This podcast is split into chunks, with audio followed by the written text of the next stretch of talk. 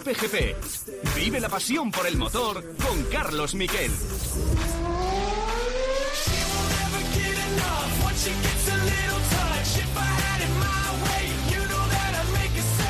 Check the flag. Awesome job, mate. Uh, that was a solid race, especially first stint, well managed. And that's uh, P8 and P7 for the team. Yeah, well done, guys. It was a good weekend. We had a good car, so we deserve these double points. Good job, everyone. Thank you, mate. Awesome job from you. Yeah, well done again. Good the strategy, good the start. Sorry for yesterday qualifying. We had the car better than P8 today, but we will we will be there soon. Well done, everyone. Thank you, buddy.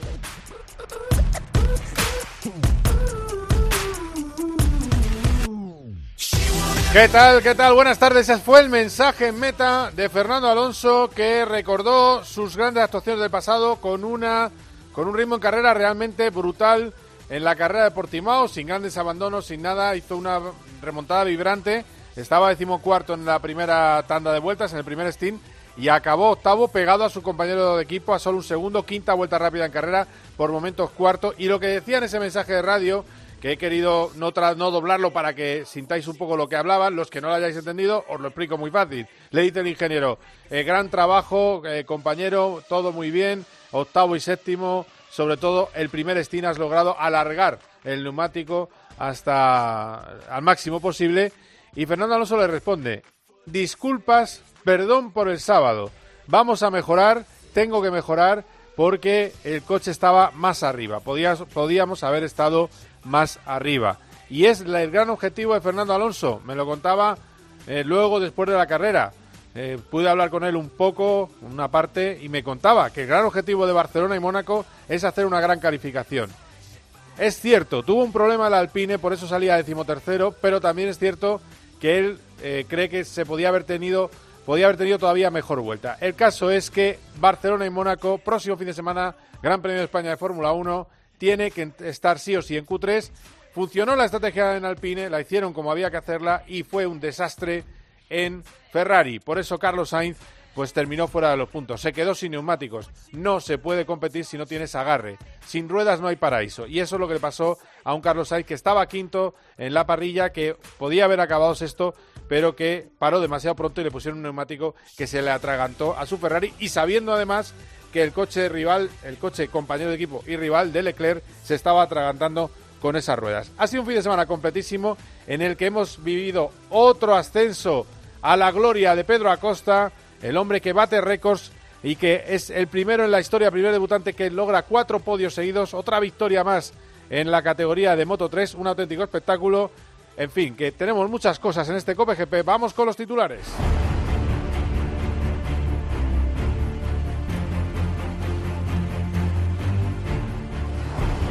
Son cinco los puntos que tiene ahora mismo en el campeonato eh, Fernando Alonso, eh, ocho su compañero de equipo. Eh, Ocon, Ocon está haciendo muy buen mundial. Ya ayer le preguntaron los periodistas allí en Portimao, le preguntaron que cómo llevas eso de ganar a alguien tan famoso y él no habla ni un milímetro mal de Fernando Alonso. La verdad es que hay buen rollo entre los dos, se llevan bien, no hay ningún problema. Y Fernando Alonso sumó esos puntitos que le vienen muy bien y él cree que sigue en proceso de aprendizaje. También os digo que él cree que no tiene un problema de rendimiento a una vuelta porque en el FP3 simula calificación y le salió bien, con lo cual es una cuestión de que se junten las cosas, de que las condiciones, como es todo pendiente de, un hilo, bueno, pues que la vuelta de calentamiento salga perfecta y que además eh, el coche esté perfecto, que no que es como no estuvo el sábado. Bueno, pues Fernando Alonso nada más bajarse del coche, por cierto, no os he dicho, ganó Hamilton, eh, ganó Hamilton a Verstappen y a Bottas muy bonito el adelantamiento a Verstappen, no tanto el de Botas. Sé que esto genera polémica, pero es que durante cinco vueltas le estaban ah, diciendo desde boxes a Botas, aunque no salió la radio, le estaban hablando de que venía más rápido Hamilton, venía más rápido Hamilton. Con lo cual, bueno, pues Botas no puso ninguna resistencia y más después de una carrera desastrosa en Imola, de recibir un toque de su escudería, de, eh, bueno, de estar supuesto seriamente amenazado, no podía resistirse a Hamilton y no se y prácticamente se apartó. Es decir, todo lo que podía haber cerrado la, la, puerta no lo cerró, levantó y le pasó por fuera Lewis Hamilton. Así que triunfo del británico, asusta a Mercedes ya de verdad. Ocho puntos de ventaja en el campeonato porque le anularon la vuelta rápida final a Verstappen. Botas tercero, cuarto Checo Pérez en tierra de nadie. Quinto Norris otra vez brillante, le metió un gol en la resalida a Carlos Sainz. Sexto Charles Leclerc, séptimo con octavo Alonso, noveno Ricciardo, décimo Gasly y un décimo Carlos Sainz. Este es Alonso, así hablaba nada más bajarse de su coche a los compañeros de Dazón. Sigo aprendiendo cada vuelta que doy y sigo acostumbrándome y sigo mejorando, ¿no? Como digo, muy contento del fin de semana, el resultado, yo creo que teníamos mejor coche que para hacer octavo. Yo creo que hubiésemos podido hacer sextos, quizás quinto, no lo sé, porque el coche ha ido muy bien, pero bueno, contento de, haber acabado y de, sumar más kilómetros. Y como digo, la crono que ha salido Regu en las últimas carreras, tanto en Barcelona como en Mónaco, va a ser lo más importante del fin de semana, así que tengo que ponerme las pilas en ese aspecto e intentaré mejorar.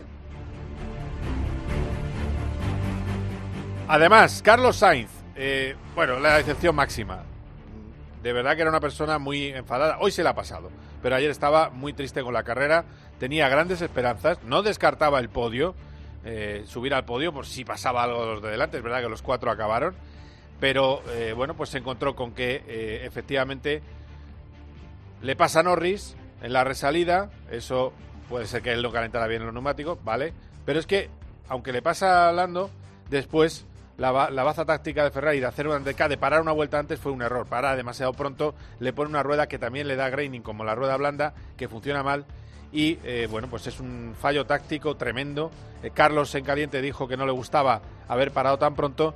Y esto es lo que comentaba, pues eso, en el minuto y medio que habló con cada tele del enfado que llevaba Carlos Sainz ha sido poner el neumático medio para intentar hacer un undercut al Lando, que para mí ha sido muy pronto porque todavía queda mucha carrera por delante. Eh, me la he jugado a intentar hacerle el undercut, hemos empujado mucho esas primeras vueltas y a partir de ahí hemos abierto el graining y nos hemos ido para atrás. Eh, la verdad que no, no ha sido un buen día, todo ha salido bastante mal, así que aprender de ello y forma parte de la curva de aprendizaje.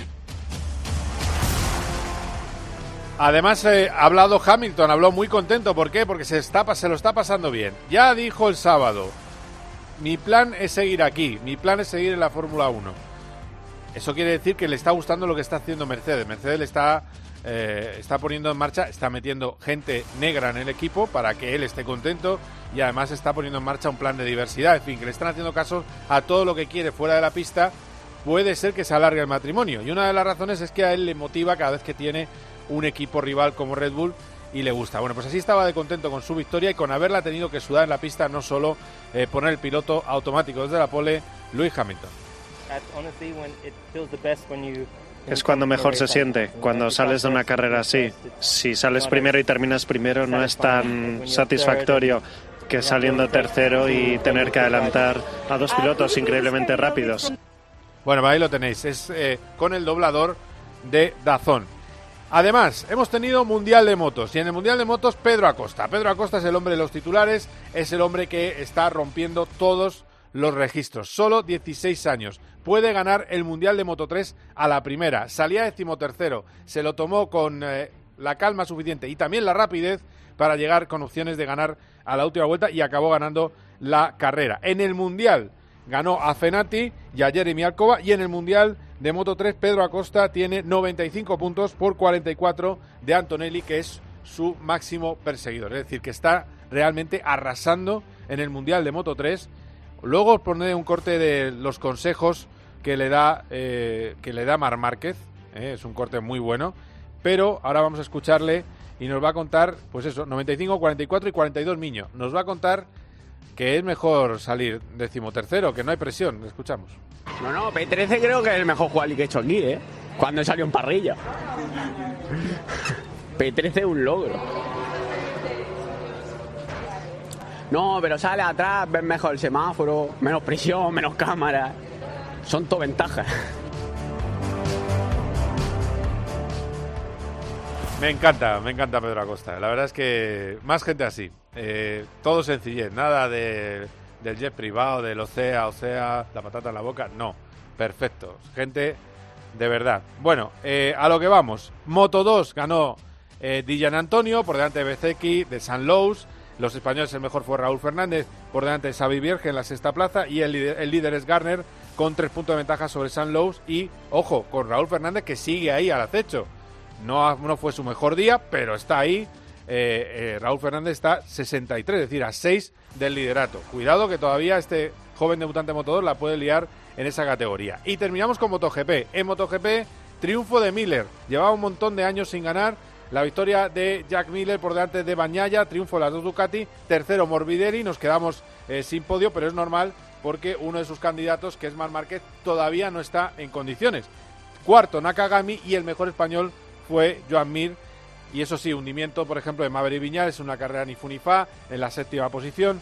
Y noveno, Mar Márquez, que dentro de cabe no se sintió eh, mal el piloto eh, catalán de Honda. No estuvo nada mal. Lo vamos a analizar con Borja González, que está todavía allí en Jerez. Hay test, además, eh, post Gran Premio. Y nos va a contar cómo está eso. Y vamos a terminar con otro titular más que se me quedaba en el tintero. Este fin de semana he tenido. Bueno, hay dos más. Uno, este fin de semana he tenido la oportunidad de entrevistar a Lando Norris. Norris es un personaje, aparte de ser el piloto de moda y que está corriendo muy bien, está le está endosando 25 y 30 segundos por carrera a Dani Ricciardo, que es un ganador de grandes premios.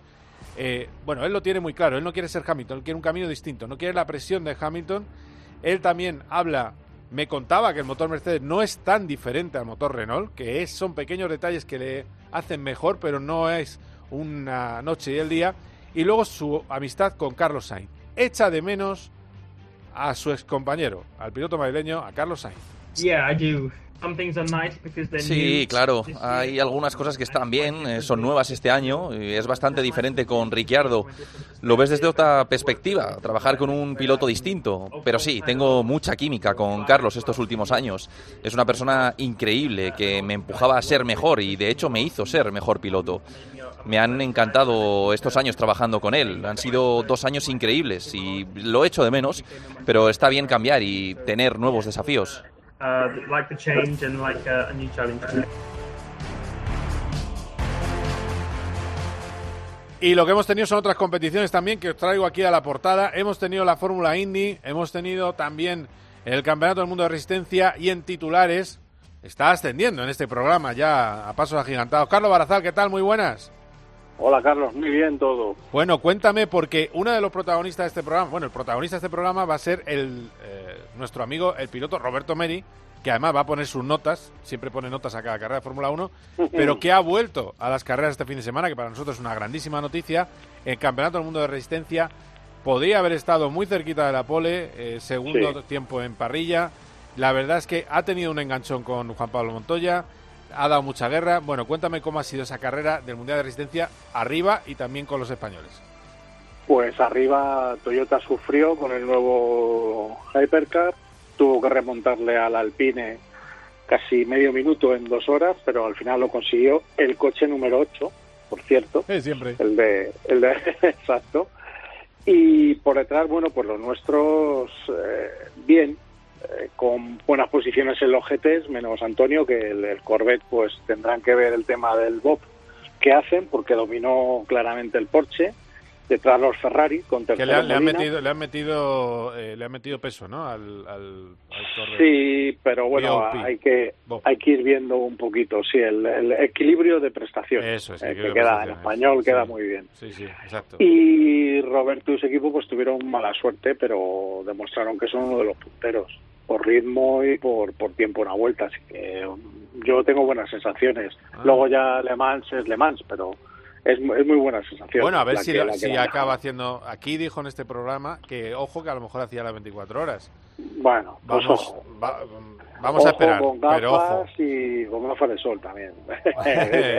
el, el, emoticono ese chuleta, ¿eh? Con la pues Bueno, yo, ya me ha dicho que, que, que, vaya. O sea que, pero bueno.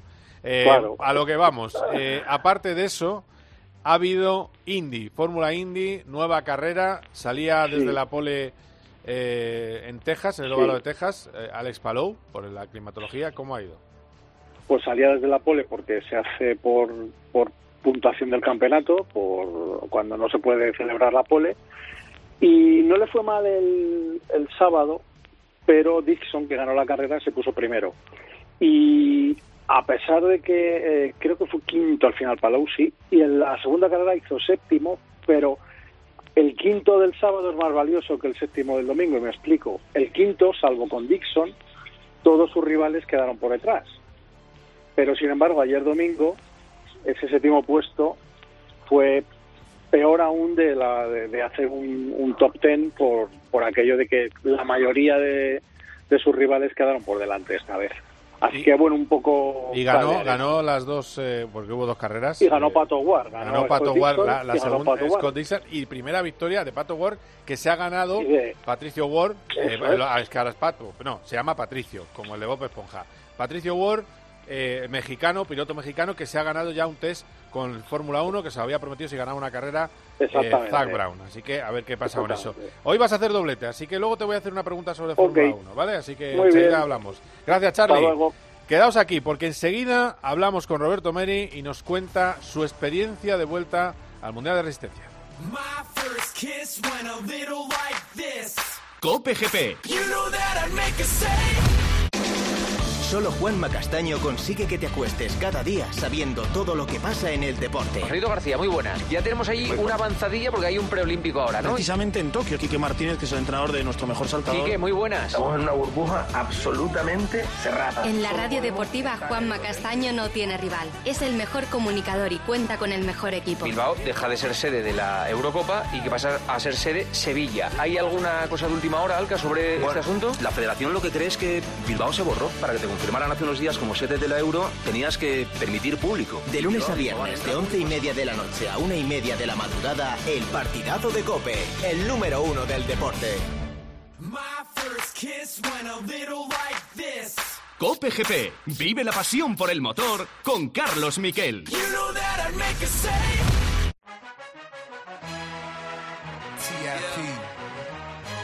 Hey Jamie, JT.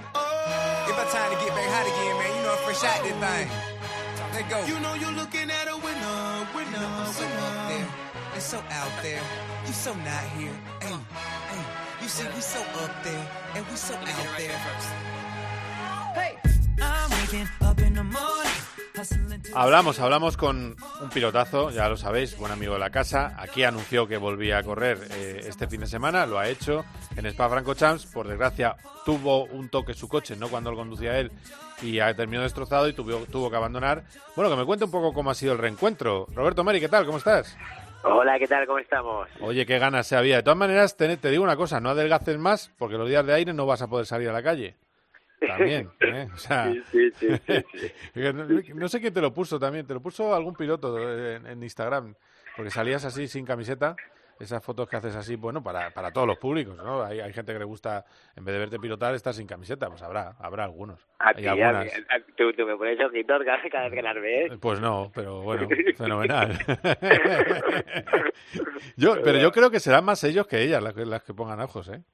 Te lo digo en serio, algunos, vamos. Sí, sí, sí, ya te digo que a, ti, que, a ti algunos ojitos me pones. Que no, que no, pero bueno, no pasa nada. Pero que no te, ¿por qué no te he puesto yo camiseta de fotos mías sin camiseta? Que se iba a temblar la perra. Bueno, a lo que voy. Eh, bromas aparte. Eh, estás demasiado delgado, es cierto.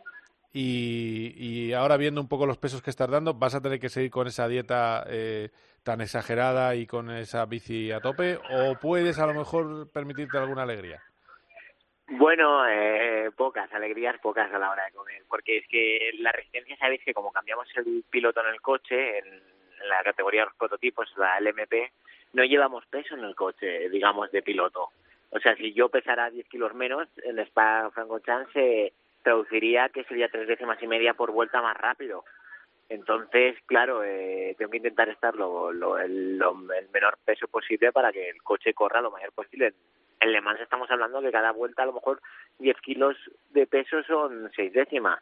Es un circuito muy largo, con mucha recta, eh, aceleración, frenadas fuertes, mm. y se nota muchísimo el peso. Entonces eh, es súper, súper importante. Por ejemplo, Nick de que es mi compañero que creo que dirá 1,65, 1,63, sí, una cosa así. 10 centímetros menos que tú. Claro, el tío pesa 55 kilos y, y, tiene una ventaja ahí impresionante. Todos los pilotos, digamos que son pequeñitos, eh, tiene muchísima ventaja en esta categoría. Claro, o sea, eh, pero bueno, pero sin embargo calificaste tú, quiere decir que eras tú el más rápido del equipo.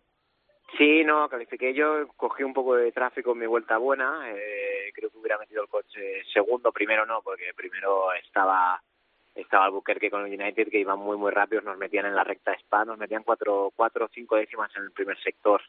Y claro, ahí solamente hay una curva y realmente en la curva esa pues perdemos máximo una décima, o sea que perdíamos todo en la recta. Así que bueno, el coche se está un paso por encima del nuestro este fin de semana, creo yo. Y sí, pero bueno, tuviste tráfico, no pudiste. De todas maneras, para que el público que no esté muy ducho en resistencia, ¿qué velocidad punta cogéis con un LMP2? Que, la gente dice, ah, el MP2, que es menor respecto al, al Hyper Hybrid del MP1 y tal. No, no. Eh, ¿Cuánta velocidad cogéis? Pues bueno, pues hacemos 310 eh, con un buen rebufo en final de recta, se llega a coger ahí en Spa. El Le Mans el año pasado, de hecho mi coche fue el que mejor velocidad punta cogió Ligier, pero claro, corría muy poco en curva y cogíamos 338 creo que llegamos a coger el Le Mans el año pasado. La verdad que es una velocidad bastante alta. Oye has notado esta eh, sí sí perdona y el... no que te iba a decir que una cosa una cosa curiosa yo cuando me subo al coche coincido con los dos hipercars entre los dos Toyotas algo justo en mitad. Ah, vale. y claro en el sector del medio de las curvas les cogía una barbaridad delante, de hecho acababa el sector al culo del que iba líder. Anda. Y cuando llegamos al final de recta a, a Lecoms, eh, tenía el otro Toyota a mi culo. Ah, fíjate. me cogían en la recta, pero en las curvas yo iba bastante más rápido que ellos. Ibas más rápido tú que ellos, ¿cómo? Sí, eh, su coche es muy torpe, digamos, en curva es muy, muy torpe, en recta corre bastante, no tanto como antes, pero sí que... Eh, ahora va más lento, el, el, pero porque tiene un, el VIP ese, ¿no? Tiene, le han puesto peso. El LMP2 sí, nos han puesto peso y nos han quitado potencia. y, al otro también, ¿eh? Bueno, Toyota también va capado, va un poco capado también. Sí, porque es otro concepto de coche. Han cambiado un poco el concepto del MP1 y quieren hacer algo que se parezca más a un GT, pero para mí que han hecho ahí un poquito de error. Ya, porque no, no se entiende bien. Si por fuera se ve exactamente igual. Ni un GT. Claro. No es, ni un GT ni un prototipo. Es una cosa rara que han hecho. Ya, bueno, corre, corre como un prototipo porque es un prototipo. Es que no podemos disfrazar De, de, GT un prototipo. Es un prototipo. Bueno, exacto. Eh, no, sé, la verdad es que eh, está muy interesante el web. ¿eh? Hay una nómina de pilotos tremenda. estuvo un poquito guarrete Juan Pablo Montoya contigo, ¿eh? Bueno, pues si os cuento de montaña es que mucha gente no, no, no, creo que no sale por la televisión esto, pero yo es que salgo de boxes, nada más salgo de boxes, cojo rush, pues claro, con, las gomas que sales del pit lane, pues no haces rush a fondo, nada más salir, pues me toca levantar y él venía justo en, vuelta. Y claro, sale de rush y se me pone al lado, en la recta, yendo hacia Lecoms, la curva 5, digamos. Y en mitad de la recta me empieza a pegar volantazos que me empieza a impactar su coche contra el mío. Claro, me quedo yo mirándolo, digo, yo me quedo mirándolo en plan, digo, ¿pero qué le pasa a este? ¿Está loco o qué? Y claro, digo, a ver si me estoy yendo hacia la izquierda que no me estoy dando cuenta, pero digo, no, estoy, completamente a la derecha, ¿sabes? Digo, no he hecho nada. Y bueno, pero también te digo que, te, que luego lo adelanté, tal, eh, también le puteé un poquito porque lo que me había hecho no me parecía bien. Pero al terminar la carrera el tío vino al garaje a pedirme perdón. Ah, bueno. Me dice, me, dice oye, Roberto, pensaba que era tu compañero de equipo, que al principio había tenido un percance con él, y pensaba que eras él. Digo, hombre, pero es que yo salgo del pili y de repente yendo por ese lado aquí a pegarme volantazos no me parece normal. Y el tío vino a pedir perdona. Ah, bueno, bueno, mira, pues ahí lo tienes. Eh, eh, aparte, bueno, y cuando, cuando te vino a pedir perdón, viste que efectivamente también Juan Pablo está a dieta absoluta para, no, para dar Juan Pablo peso. está el tema de los prototipos. Está el tío, sí que se lo está tomando en serio. Sí, ¿no? Sí, sí, está, creo que no, no aprobó la carne, está más lechuga y... pero, pero escucha, que te lo he dicho yo en privado muchas veces. Estoy harto de la milonga, la milonga enorme de los eh, de los eh, pilotos superatletas. que es una milonga? Que ese señor va deprisa, Juan Pablo Montoya, que tiene ya una creo edad. que ya no va rápido. Bueno, va menos, ya, ya ahora va menos. Tiene cuántos años tiene? 43, me parece que tiene. Sí. Va un poco menos rápido, pero mm, bueno, en unos test en Indianapolis creo que estaba haciendo, en, los, en las test de pretemporada de Indianapolis hizo el mejor tiempo.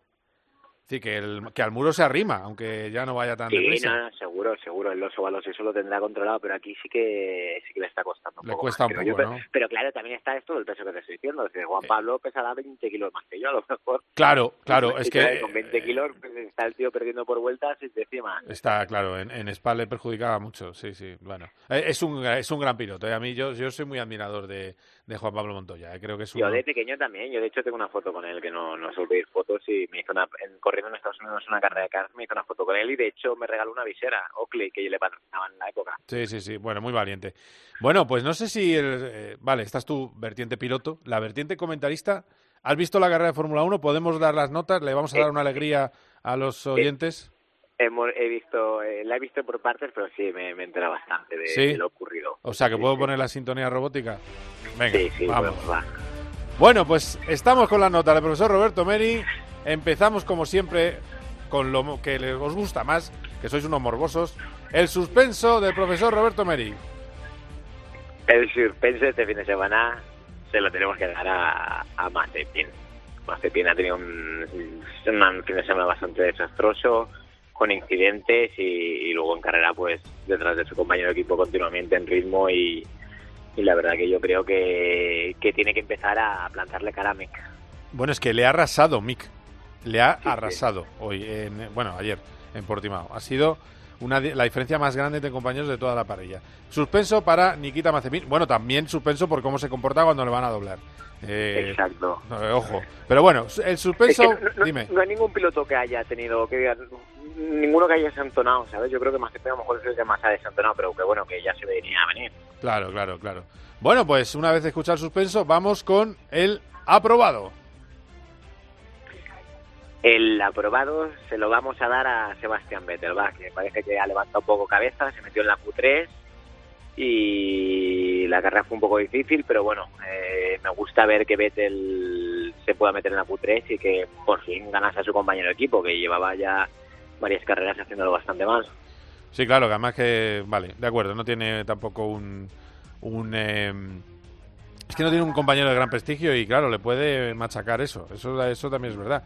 Pero bueno, tiene un compañero que los sábados no, se le, no suele ir mal, ¿eh? Eh, que tiene una Sí, sí, pole, sí. o sea que... Sí, sí, sí, sí, no, no, pero claro, pero de Vettel se espera que esté por delante, ¿sabes? Y ahora por eso le damos una aprobado porque es lo que le toca. Claro, claro, claro, claro. Bueno, pues eh, ese es el aprobado. ¿Y qué, quién se llevará el notable de profesor Meri? Notable, Roberto. Pues el notable está ahí complicado, ¿eh? Pero yo se lo daría al equipo Alpine, que creo que han hecho un trabajo para adelante. Eh, Ocon lo hizo muy bien y Fernando también lo hizo muy bien en carrera. Así que se lo voy a dar al Alpine. Me gusta que estén ahí arriba y que puedan estar luchando por estar entre los 10 primeros. Bueno, pues eh, yo vamos a subir un poco la música para darle emoción.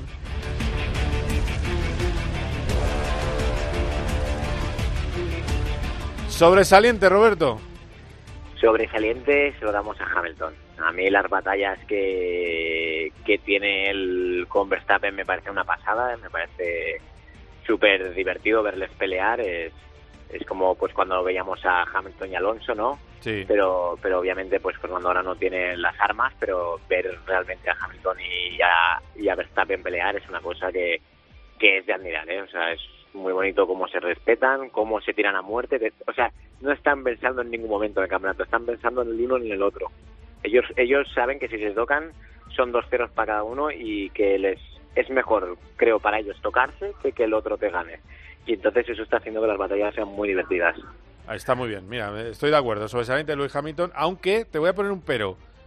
¿Cómo valoras tú el adelantamiento a Botas? Para mí, Botas se deja. Para mí. Mm.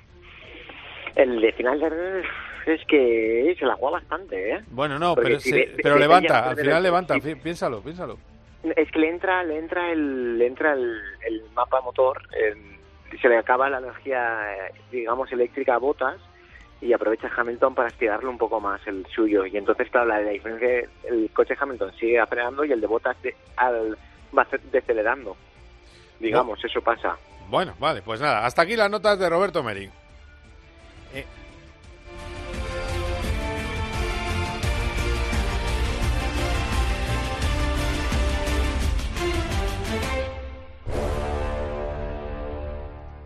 Roberto, ahora ya pausado, ya se han ido los robots. Eh, Eh, Estaba nervioso. No sé si viste que había, había un, un ingeniero, creo que era Soblin, apretando durante varias vueltas el botón de Tactics, eh, ah, hablando, hablando con botas.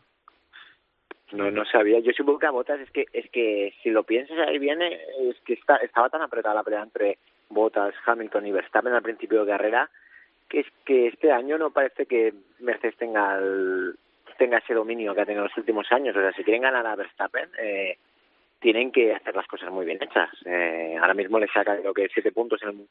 Debe sacar Hamilton a Verstappen, siete, ocho mm. o seis. Y, para ganar a Verstappen eh, no pueden perder ni un punto. Mm. Eh, Checo también parece que está ahí, que les puede quitar puntos durante el año, así que, que yo que a mí me parece normal ¿eh? que, le, que dijeran a Botas que dejara pasar a Hamilton, así como te digo otros años no, porque tenían una superioridad. Ahora es Verstappen contra Hamilton. claro. que no la tal, pero es que ahora que, que, no la tienen, pues es súper importante que no pierdan ni un punto. La otra que te pregunto es, eh, yo en la retransmisión comenté de manera un poco irónica, ¿no? De decir, bueno, guardar las palas sobre Fernando Alonso. Y va como un trueno, ¿eh? Es que, es que ya estaban ¿eh? saliendo allí los, los eh, en fin, los demonios, ¿eh? Ya venían los demonios a enterrarle. Sí, no, a ver, pero sabes que te he comentado mil veces por privado que lo que lo que lo que está haciendo Fernando es muy complicado. Eh, tú pararte de repente dos años, eh, bajarte de la máxima categoría y de repente volver a competir eh, es complicado volver a competir al 100%. Lo que pasa eh, le ha pasado a mucha gente. O sea, necesitas tiempo. A mí, a mí, a mí mismo me pasa cuando el DTM luego volví y luego corrí en World Series, eh, necesité un periodo de adaptación. Y luego cuando me adapté, pues era el que más corría pero es que se necesita ese periodo de adaptación, eh, dar las vueltas, volver a estar en forma y, y bueno, el ritmo de carrera pues eh, obviamente lo tiene ahí. La clasificación de Bahrein fue espectacular. El otro día pues eh, seguramente sería una combinación de que el coche no estuviera a su gusto, que a lo mejor eh, un, habrá tenido un problema con el setup y no se habrá encontrado gusto, pero que, que vamos, que, que, es que lo que pasa no, no tiene nada, es que es lo más normal del mundo. ¿Sabes? En carrera ya pudo él marcar su, su ritmo de carrera, que fue un ritmazo. Claro, claro, sí, no, luego la estrategia estuvo bien, eh, pero está bien que lo digas, que la gente, de verdad que incluso hasta alonsistas, no, pero ¿cómo puede ser Ocon? Bueno, es que ni que Ocon fuera malo, es que Ocon ganó a, eh, la Fórmula F3, la buena, se la ganó a Verstappen Sí, no, no, con o con un pelotazo. Eh, le ha puesto las cosas difíciles a Checo cuando estuvo en Force De hecho, y con Ricciardo. Y con Ricciardo también estaba ahí. De hecho, hizo podium en la cara mm. que ganó Checo. o, con es un pelotazo, eh, nadie lo duda. Y, y Ocon es joven, eh, está entrenado, ha corrido la temporada pasada, cosa que Fernando no. Y Fernando no ha corrido nunca en Portimao, creo yo. Con, acaba de correr ahí hace cuatro meses, ¿no? O tres meses, ¿hace cuánto habían corrido ahí? ¿Cuatro o cinco meses? Sí, sí, sí. O sea, que, que, sí, que, sí que es bueno el fin de semana de, de Alonso, eh, en líneas generales. Es decir, que sí que se ve una progresión positiva, que es lo que queremos. que Lo que lo que yo veo bueno es eso, que se va viendo las cosas de Fernando, ¿no? El, eh, poco a poco, pam, pam, pam, el ritmo. Eh, eh hizo 10 vueltas buenas o 15 en Imola. Ha hecho 40 en Portimao. yo creo que se va viendo lo que estábamos acostumbrados y lo último será lo más difícil. Eh, no, pero que, llegará. una vuelta. Claro, pero llegará. Él necesita, como me pasó a mí la cuestión, necesita carreras, kilómetros en el coche y cuando ya él esté al 100% con ello, eh, volveremos a ver al Fernando que, estamos acostumbrados a ver. Bueno, pues Teto, gracias por la clase y a, ver si un día ya nos anuncias oficialmente lo de las 24 horas, que tengo yo... No, no, han anunciado... Eh, te, lo, te lo anuncio ahora mismo. Sí. está anunciado que compito todo el campeonato eh, LMS y las 24 horas de Le Mans. Ah, pero no se ha hecho oficial, lo estás haciendo aquí oficial. Sí, no, te lo estoy haciendo oficial. Venga, guay. ¿Eh? Pues magnífico, 24 horas de Le Mans. Verte, animándome en Le Mans. Oh, qué bueno. Tengo ganas de ir, ¿eh? Otra vez. Fíjate, me gusta mucho. Bueno, a ver, a ver, a ver quién paga la fiesta. ¿eh? alguien me la tiene que pagar. Pero bueno, alguien tiene que, invitar. Hay que, buscar sponsor, alguien que nos invite. Pero que, que perfecto, pues nada, eh, la verdad es que muy motivado porque la puedes ganar, eh, ya te lo digo. Así que estaremos atentos. también es eso, acoplarse un poquito, que no haya fallos como el de, como el de este sábado. Y, y, yo creo que lo tenéis, ¿eh? Hombre, United está muy bien, pero vamos, yo creo que lo podéis hacer. Eh, Le Mans no es su ciencia exacta. Así que, vale, ok.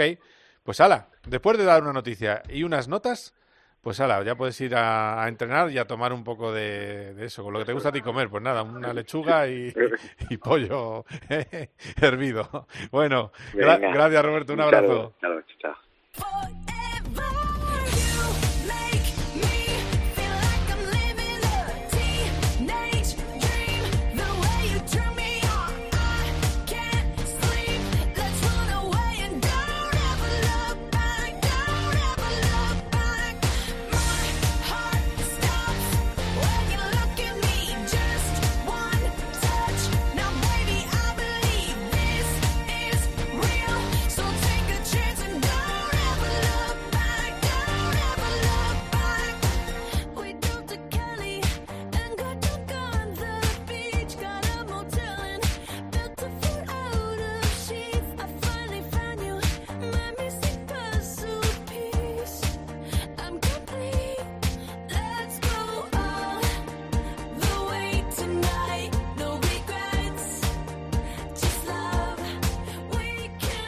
Bueno, pues eh, quería yo hablar del tema de debate, que era el sábado Alonso no valía, el domingo Alonso vale, el miércoles ya, bueno, lo hablamos en el anterior COPGP con la declaración de Mark Webber, y traigo a dos periodistas que son eh, alonsistas que me den su opinión. Hoy he escrito en el Marca una columna que, bueno, la verdad es que funciona muy bien hablando del reloj, que decía eh, hace una semana Weber, ¿no? Que el reloj descubre la mentira. Claro, yo decía el cronómetro.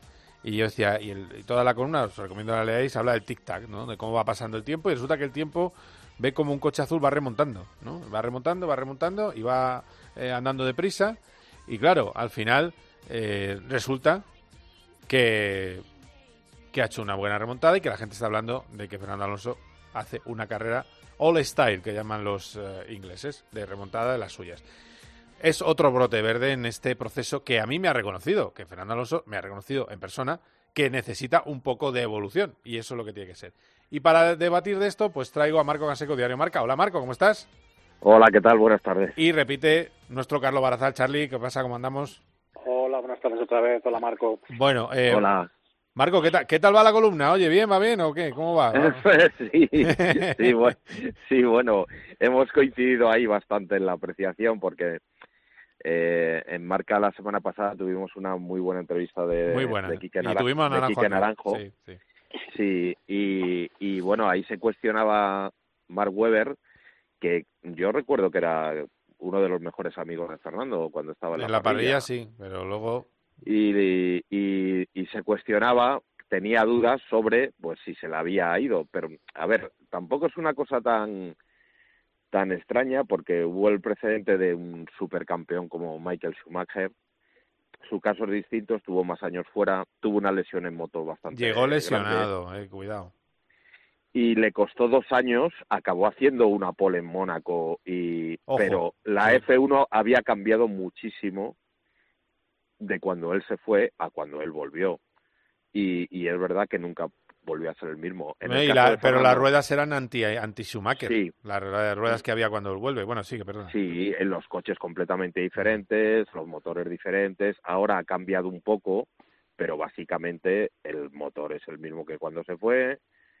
Y, y muchas de las y Pirelli no ha cambiado creo que no ha cambiado en años básicamente los pero son muy son muy parecidos pero bueno y, y a ver, a ver tiene muchos más elementos para que su vuelta sea exitosa claro. y él se él se lo cuestionaba pero es que bueno pues eh, parece ser que no que la gente tenía tenía mucha prisa que a Schumacher le dieron dos años y a Fernando le han dado dos carreras. Dos carreras tú, ¿eh? Dos carreras. Sí, sí, sí.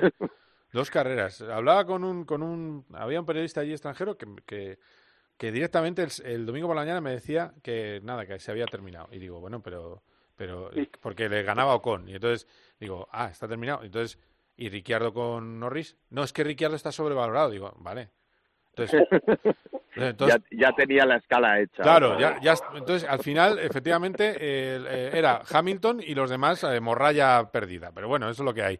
Eh, Charlie, no sé cómo ves, estás viendo tú el regreso de Fernando Alonso. Pues yo lo veo, para mí yo lo tengo muy claro, muy claro, muy claro. aquí hay un problema en la Fórmula 1 capital, que son los neumáticos. los neumáticos tienen una, una franja de uso muy crítica. Eh, el año pasado, Ocon, que había estado parado, le costó. Eh, pasó las de medio año. Claro, claro. Bueno, medio año. Y un poco, bueno, terminó el año como Ricciardo, al mismo nivel, que también eso dice mucho de Ocon. Claro. Eh, o un poco mejor, y, ah, y es verdad que medio año mm, estaba el hombre sufriendo, sí. Claro, y entonces él ya llega este año con ese bagaje, esa experiencia y ese saber lo que hay que hacer con las gomas. Mm. Alonso no. Suma eso solamente un día y medio de test, porque había que repartirse. Eso ha hecho mucho daño a todos. Claro. Entonces se junta todo. Y luego eh, está esa nueva, eh, lo pongo entre triples comillas, sinceridad de Alonso, porque antes soltaba el aldabonazo y soltaba el brazo y, y al que fuera tenía que aguantar el golpe. Y ahora pues está como, bueno, en fin, lo que te cuenta a ti, pero no te dice la verdad.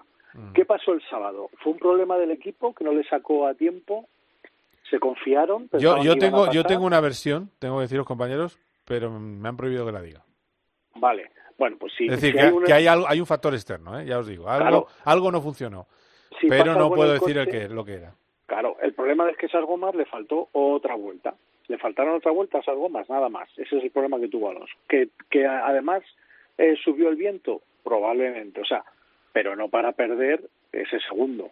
Eh, para mí está ahí claro. Ellos se, se encontraron que el coche, básicamente, lo más que puedo decir es que se encontraron que el coche de repente no funcionaba. Y se lo encontró Fernando en la Q1, que hizo una vuelta eh, buenísima y el tiempo era mucho peor de lo que esperaba. Y, y, estamos hablando de que hizo peor tiempo en calificación que con 20 kilos más, o 15, puede ser 15 a lo mejor, pues ponle 15. Yo no sé cuántos hace, pero entre 10 y 20 kilos haces el ensayo de, de FP3. Pues a, a pocas, sí, bueno, 15, 20 kilos, porque lleva, tienes que llevar eh, 8 para calificar. Pues hace peor tiempo. Entonces dices, la pista ha empeorado, pero la pista había empeorado medio segundo, no nueve décimas. Eso fue un poco lo que pasó. Pero claro, te digo que hay una, unas dudas con algo que yo no me permiten contar, pero bueno, ya lo contaré algún día. Eh, bueno, o sea, que vosotros lo estáis viendo bien, ¿no, Marco? Yo sí, aparte hay que tener hay que tener paciencia. Yo lo dije después de la, de la segunda carrera, él se ha tomado este año como un año es verdad que para él no hay años de transición, pero es un año en el que Alpine difícilmente va a tener posibilidades, salvo en algunos circuitos, pues que se le que vaya muy bien y en lo que quiere coger es a la perfección otra vez, pues todo el todo el feeling y, y, llegar a ese último a su último milímetro y a esa última milésima. También quiero sé que este fin de semana va a ser un poco diferente. ¿eh? En España, tanto Fernando como Carlos eh, creo que van a estar un, un pasito por delante de lo que se ha visto hasta ahora. Carlos, la verdad, también se le ve la calificación que era lo que más le costaba, se le, se le ve progresar muy bien mm. y luego, bueno, es que la, la estrategia de Ferrari fue, le, dejar, le dejaron allí, le naufragó el Titanic y, le, y los botes pasaron de largo. le dejaron ayer en el mar a la deriva y fue fue una cosita un poquito delicada de, Ferrari. Además, hay, una cosa que no sé si, si eh, tácticamente entendéis. Yo no la entiendo. Eh, si, si estás a la deriva, como dice Marco, sin rendimiento, ¿por qué nunca se para una vez más? A lo mejor pones neumático nuevo y empiezas a volar y remontas. Y aparte, Carlos, con la, el bagaje que tiene, yo lo he hecho otras veces, podría haber remontado desde atrás muy bien. Ah, en el momento en el que ya le pasa a Leclerc, eh, ahí se podían haber planteado una segunda parada. Y creo que habría acabado, habría acabado, habría acabado los puntos sobrado para mí. Pero no sé, tuvieron un punto de piñón fijo de no modificar lo que habían planeado ya y sobre la marcha. A mí me, decepcionó un poco en ese sentido. Eh, yo, Carlos, al hilo de lo que dice de, que ya algunos ya vienen con la idea predeterminada de, enterrar a Fernando, es que eh, en Bahrein estaba haciendo una carrera, siendo la primera, vale que Bahrein es un circuito que es como es, pero bueno, lo es para todos. Estaba haciendo una buena carrera hasta los problemas. Estos coches con el corte en el fondo plano son muy críticos. y, y tal y como estaba la pista en Imola, pues hombre, que al final acabara a espaldas de Ocon, pues creo que dice mucho. independientemente de los problemas que tuviera. En Imola, en Imola yo creo que también hubo falta de confianza con el neumático intermedio eh, flagrante. Eh, son, y ayer, pues ya lo vimos, claro. O sea, mira, hemos tenido a Roberto Meri que lo explicaba, dice, a mí me costó pasar, o sea, volver a monoplazas, eh, y en la World Series me pasé varias carreras que no, no iba, y es que es normal, es que es normal. Es que Luis Hamilton, que parece tocado por una vara divina, le costó, le costaría volver cuando, si se fuera. Es que es así, no, no hay más. Que evidentemente ayuda, es mucho más difícil en un Alpine que en un Mercedes. Claro, claro. Algo ya está el coche, claro. Claro, pero bueno. Eh, pues nada, ha sido una pincelada, compañeros, que muchísimas gracias por el, por el, eh, por eso, por ilustrarme un poco Veo que mantenéis la confianza, que no, no tenéis brazos caídos. bueno, hasta, hasta a ver, hay que pasar por una temporada entera para volver y, y con todo tipo de circuitos y, y con las evoluciones de los coches y yo creo que yo creo que lo va a hacer muy bien. Va a haber mucha gente que se sorprenda de, de lo que llega a conseguir Fernando en este en esta vuelta a la Fórmula 1. Muy bien, gracias. Eh, gracias, Marco. Te veo en Barcelona. En Barcelona, sí. Y Charlie, pues nada, volveremos a hablar. Estoy por meterte otra vez al final, que te he metido al principio y en medio, pero bueno, yo creo que ya no. Quieras, cuando quieras. Gracias, Carlos, un abrazo. Cuidaros. Hasta luego, un abrazo a todos. Cope GP. Vive la pasión por el motor con Carlos Miquel. ¿Quieres estar más cerca de Carlos Herrera? Armando, ¿qué tal? Buenos días. Primero de, de, nada, felicitarte porque eres un crack. Muchas gracias, señor. De Paco González, de Pepe Domingo Castaño, de Manolo Lama, de Juanma Castaño, de Ángel Expósito, de Pilar Cisneros. Es sencillo. Entra en cope.es y regístrate ya. Hemos recibido esta mañana un correo electrónico extraordinario, pero es alguien que escuchando el programa eh, localizó a un médico que le ha venido de maravilla para su hijo. Fernando, nos ha llegado al alma tu correo. Si escuchas Cope, ahora accederás a un universo lleno de experiencias exclusivas, en una radio que también se ve, con los mejores contenidos a la carta. Entra ya en cope.es, regístrate y disfruta. Cope GP. Saturday morning, jumped out of bed and put on my best suit. Got in my car and raced like a jet. Toca hablar de motos. Sigue en Jerez nuestro trotamundos. Borja González, ¿qué tal? ¿Cómo estás? ¿Qué tal, Carlos? Bien, bien, bien. Me he sentido un poco como tú porque ayer eh, estuve, volví de Portimao por Sevilla, como me recomendaste. Bueno, es, lógico, ¿no? Vas a la B, duermes en Sevilla. Y claro, como tenemos los, los horarios de trabajo que tenemos, me tocó andar al hotel, ir andando al hotel con el trolley a las doce y media de la mañana, de la noche. Y una sensación de soy leyenda de Will Smith, de no haber nada ni nadie, es tremendo. ¿eh? Es tremenda la sensación de los toques de queda y a ver si se van ya, la verdad, porque es un, es un, no me gustó nada. Es una sensación de, de estar ahí, en fin, atenazado. Bueno, si se van, si lo permite la situación sanitaria, pero si se va, es que lo permite la situación, esperemos. Era eh, acabando, no te preocupes. Sí, digo yo que sí. Eh, bueno, a ver, eh, hoy ha habido test, pero sobre todo yo creo que hay que hablar de Pedro Acosta, porque eh, es, mira, bueno, vamos a poner el corte en el que le dice Mar Márquez que lo que tiene que hacer es divertirse eh, ante los micrófonos de Dazón, les pillaron ahí hablando antes de la rueda de prensa del jueves, la verdad es que no tiene desperdicio esa conversación. Mar Márquez, con el que se apunta a sucesor Pedro Acosta. ¿Bien o qué? Sí, sí, ¿no? Sí. ¿Estás nervioso? No, no. No, mejor. Bueno, en inglés, si, si me entero bien y si no, contesto lo que se me pasa. No, si no te, te giro y dices, ¿qué han dicho? Y ya está. Es alguno te traduce de aquí. ¿Te va bien aquí, crees? Sí. sí. No, te hiciste bien la última vuelta de Portimao. Pues que me, me la curva del casi te lo comes. Sí, pero es que me lo repitieron mucho. ¿Trabajas con, con Aki, no? Sí. O sea, ¿está encima tuyo o qué? Muy bueno. Cuando estás se nota que estoy. Sí. Ahí, parece que tiene una estatua ahí. No, no, es muy bueno. Sí. Para, para aporta tranquilidad y eso. Sí, sí, sí. Todo bien, felicidades, ¿eh? ¿Qué, ¿Qué pasa? ¿Qué dices? ¿Bien? Bien. La primera rueda de prensa es normal que tengas un poquillo de. Si yo ahí mirando y digo, eh, que me han llamado. Aquí tranquilo, ya está. No te, no te afecta la presión, tío. Además, ya habrá tiempo para la conexión. Tú ahora disfruta y ya está, tío. Cuando llegue MotoGP, lo, cuando más disfruté fue el primer año. Sí, ¿no? Luego ya... Claro, claro, se piensa que es fácil, ¿eh? Se piensa que... Claro. la gente se piensa que tienes que ganar todas las carreras. Claro, claro, tú tranquilo. Claro, claro. Buah, pero llego ahí al pueblo, da, me dicen, tío, el mundial es fácil. Yo me quedo así pensando, ¿cómo el mundial es fácil? Sí, sí. Sí, se ve bien desde la tele, ¿no? Le Mans, Le Mans se te dará bien así. Sí, sí, sí, porque con tu estilo de pilotaje que cruzas un poco y esto. Sí, ¿no? ¿Del tiburón de qué? De... Mazarrón, mazarrón. De mazarrón.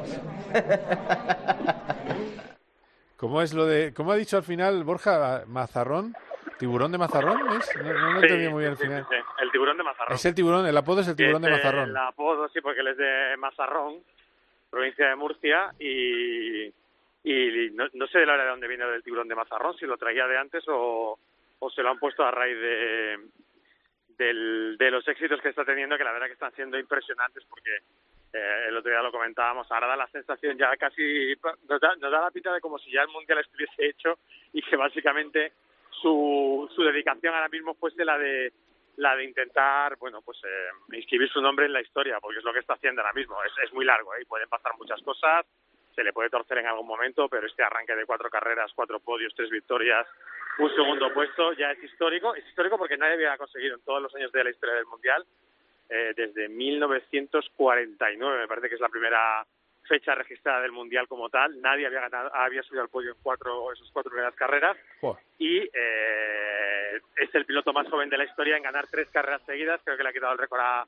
a Marco Melandri. Y bueno, pues eh, a ver cuál es él, porque los que se dedican a esto de las estadísticas me imagino que estarán ya rebuscando en números para ver qué pasará o qué pasaría si en la siguiente carrera Le Mans vuelve a ganar o vuelve a subir al podio. Bueno, sí, pues nada, tendremos ahí otra vez la lluvia de datos y, y el récord absoluto se, se batirá a sí mismo. Es una, es una pasada lo de este chaval. Eh, a ver si tenemos suerte y hablamos con él un día. Es, eh, eh, porque mira que el otro, el otro día mm, me dio más esperanzas hablar con presidencia de gobierno para tener a Pedro Sánchez de COPGP que a, que a Pedro Acosta. Bueno, te digo una cosa, por lo que me han estado informando, andan un poco preocupados en, en la parte del equipo, también la parte de KTM, por todo se les ha venido un poquito, por, eh, digamos, inesperadamente todo esto, andan un poco preocupados porque al chaval se le pueda terminar yendo la cabeza o que pueda terminar sobreexpuesto, porque es verdad que no está siendo solo una repercusión a nivel nacional, sino está teniendo una repercusión a nivel mundial. Eh, y eso hace que, que, bueno pues que anden ahora con cierta cautela después del inicio que fue un poquito pues sorprendente. La segunda carrera fue llamativa por aquello del pile pero ya en la tercera les ha entrado un poquito del vértigo a todos y están intentando atarle en corto y entiendo que por eso ahora se ha se ha generado digamos una protección en torno al chaval. Pero bueno entiendo que, que en cuanto todo se empiece digamos a ubicar como tiene que ubicarse pues eh, entiendo que algún día podremos hablar con él Digo yo, digo yo, vamos a que, que hemos hablado con todos. eh, que en Moto 3 hemos hablado con todo el mundo que está ahora en MotoGP, con todos. Eh, o sea, que es que, bueno, bueno, eh, eh, así son las cosas. Eh, de todas maneras, me da la impresión que a lo mejor hace salto olímpico, como siga así la cosa, ¿eh? Eh, y acaba en. eh, va a MotoGP antes de lo que pensamos, pero bueno, no. No lo sé, no sé. No, no, yo creo que no es su intención, a una lo mejor. El, no, el otro día se hizo esa especulación, o ya Sí. se lanzó esa pregunta, pero va- yo creo que va todo un poco vinculado a la, a la aceleración en la que nos metemos. Eh, por ejemplo, Marc Márquez le dijo que él, o dijo, opinando sobre el tema, iba dirigida a, a- a los pilotos de MotoGP la pregunta, con él presente en esta rueda de prensa del jueves, Marc dijo que él creía que, que bueno, si las cosas se te dan bien, lo ideal es hacer un par de años en Moto 3, un par de años en Moto 2 y ya saltar a MotoGP, no a dar saltos olímpicos como por ejemplo lo que hizo Jack Miller, precisamente el ganador de este fin de semana en la clase reina y hacer un poco, cumplir un poco con todas las etapas. Y bueno, si esto lo recomienda Márquez, que es el que tiene el, el mejor palmarés de... A lo mejor hay que está- hacerlo, sí. Claro, a lo mejor hay que hacerlo, el mejor de junto a Valentino Rossi, pero en, en la época, digamos, actual, en- con estos formatos de pilotos súper jóvenes que van saltando de categoría, eh, es Marc, yo creo que el que mejor, el que mejores consejos te, te puede dar. Sí, sí, yo, no, a ver, yo también creo que es demasiado porque es muy joven. O sea, no porque no le vea para, con capacidad para llevarla, para llevar rápida la MotoGP, sino que es que son solo 16 años. Y Eh, cuatro carreras, Carlos. Eh, claro, y aparte fíjate que estaba viendo, estaba viendo, y solo lleva cuatro carreras, no estamos volviendo locos, pero fíjate lo que le aconsejaba Mar, ¿no? Le decía, eh, a ver, tú, yo disfruté MotoGP solo el primer año, luego, luego estoy todo el, todo el día, todo el mundo quiere que, quiere que ganes.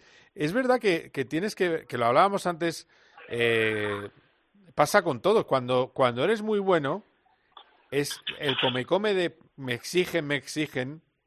Eh, a veces se ha llevado por delante carreras deportivas, eh, ha, traído depresiones. Es, también hay que gestionarlo, ¿eh? Que, que, lo de Mar parece fácil, pero también hay que gestionarlo. Pero bueno, es así. Mira, vamos a escuchar ahora la, la cruz del Gran Premio eh, que fue sin duda Fabio Cuartararo. Estaba lloviendo la carrera al principio la primera vuelta, digo, se lo va a llevar Cuartararo, lleva el ritmo del año pasado en Jerez, va como un trueno, problemas de, en las eh, muñecas y esto es lo que decía Izaskun Ruiz en Dazón. He podido aguantar eh, lo máximo que he podido a, Jack a un poquito más de un segundo, que realmente nuestro punto fuerte era con las gomas usadas y y que a mitad, antes de mitad carrera ya no tenía fuerza, ha ido poco a poco, poco a poco, que he tenido que frenar con, sí, normalmente freno siempre con un dedo y llega un momento donde ya no tenía fuerza y que tenía que frenar con dos, con cuatro y que ya, bueno, no podía hacer, hacer nada más. Bueno, no podía hacer nada más. La verdad es que eh, da mucha rabia que pase eso para cualquier deportista y, es una pena lo de lo de Cuartararo y esto lo que hace es que le ha, hecho perder el liderato. 66 Bañaya, 64 Cuartararo. Y... Sí, bueno, eh, yo creo, Carlos, que básicamente lo que hizo Cuartararo ese domingo fue perder la carrera. O sea, no es una carrera que la ganó Miller, evidentemente. Al final, el que cruza primero la meta es el que gana. Sí, sí, Todo cuenta. Pero la perdió él porque es verdad que en el fin de semana había sido el más consistente, el que tenía el mejor ritmo y todo hacía indicar, viendo cómo iba la carrera, que iba perfecta para él que iba a terminar llevándosela sin demasiados problemas y le sobrevino este problema de síndrome compartimental. Esto es un síndrome muy habitual en el motociclismo, cada día más. las motos exigen muchísimo y como dicen los pilotos, al final parece que la moto va por encima del límite físico del, del hombre y esto es lo que hace que pues que, que la musculatura digamos crezca más que la que la vaina que la rodea y genera esta presión que da ese dolor el antebrazos, que esto es sobre todo generado pues por las fuertes frenadas, también las aceleraciones en la sujeción del manillar, lo que estaba indicando también Fabio, las manetas, sobre todo la maneta de freno delantero.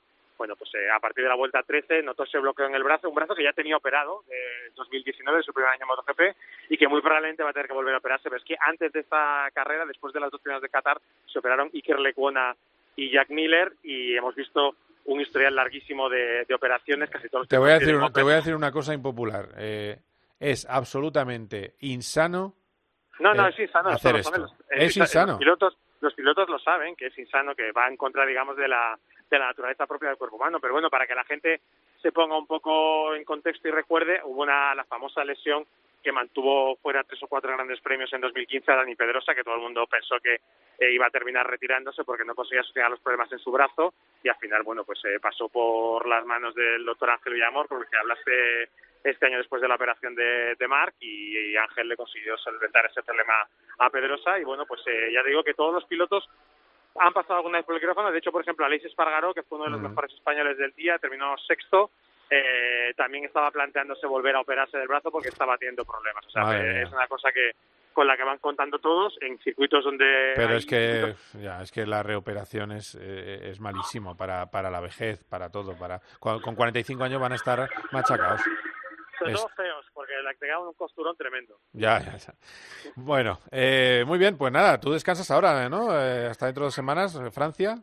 Sí, este fin de semana no hay Gran Premio y en la semana siguiente Alemán, eh, Gran Premio de Francia. Y bueno, pues a ver qué, qué es lo que sale allí. Estamos muy pendientes de, de lo que haga Pedro Acosta, evidentemente, y luego pues en el lado de en el resto de categorías, aparte de Raúl Fernández en Moto 2, a ver qué pasa en MotoGP y cómo es la tercera prueba en el regreso de Mar Márquez después del noveno puesto de este, de este domingo. Ahí sigue Joan Mir con su regularidad, pero le falta algún pegar un pepinazo en la mesa, a ver qué pasa también en Puede ser un buen sitio alemán, ¿eh? puede ser un buen sitio alemán.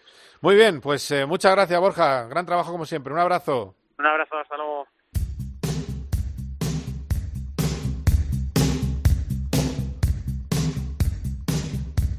Bueno, pues eh, momento de acabar. Vamos a terminar eh, Cope GP y os recuerdo la gran cita del fin de semana, el Gran Premio de España en Barcelona.